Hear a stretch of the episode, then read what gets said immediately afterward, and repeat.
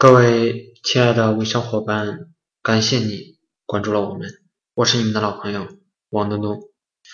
在今天主要想跟大家谈谈做微商的逻辑思维。目前做微商的人越来越多了，微商看起来好像也挺简单，但是实际上做到好微商，能赚到钱的微商，并没有想象的那么容易。我们做微商的都知道。微商的进去门槛低，从业自由，对从业者的要求也不高，很多人都选择去做微商了。但微商这个事业，真的就是找代理拿货，按照上级代理所说的去做就能够一帆风顺了吗？答案是否定的。如果你不知道微商如何起步，如何做，可以加我的微信三七零八四零。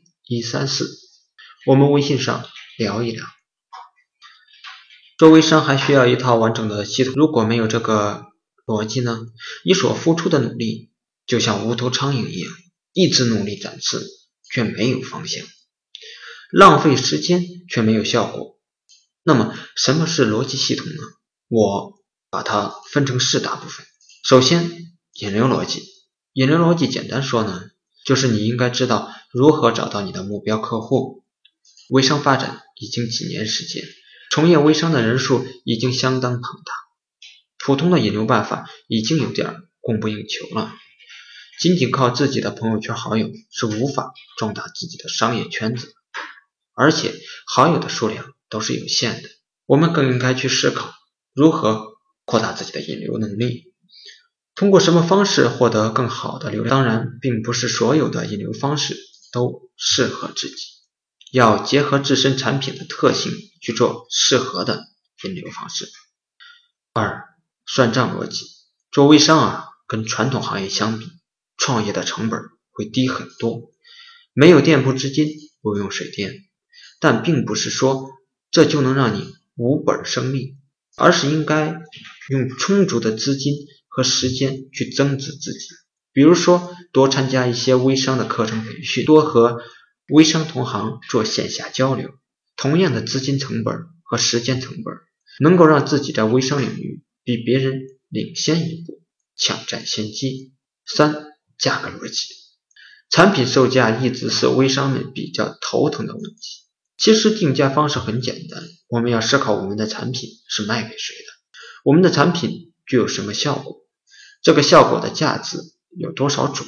举个例子，如果我们的产品只有实用性，可以把价格稍微降低一点，因为产品是没有别的附加值的。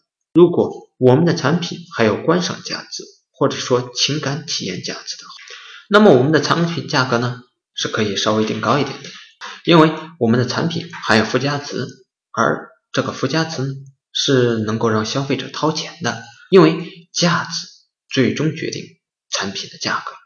为了更好的让大家理解，我们再举个例子，比如说一张普通的面膜，谁家的面膜都差不多。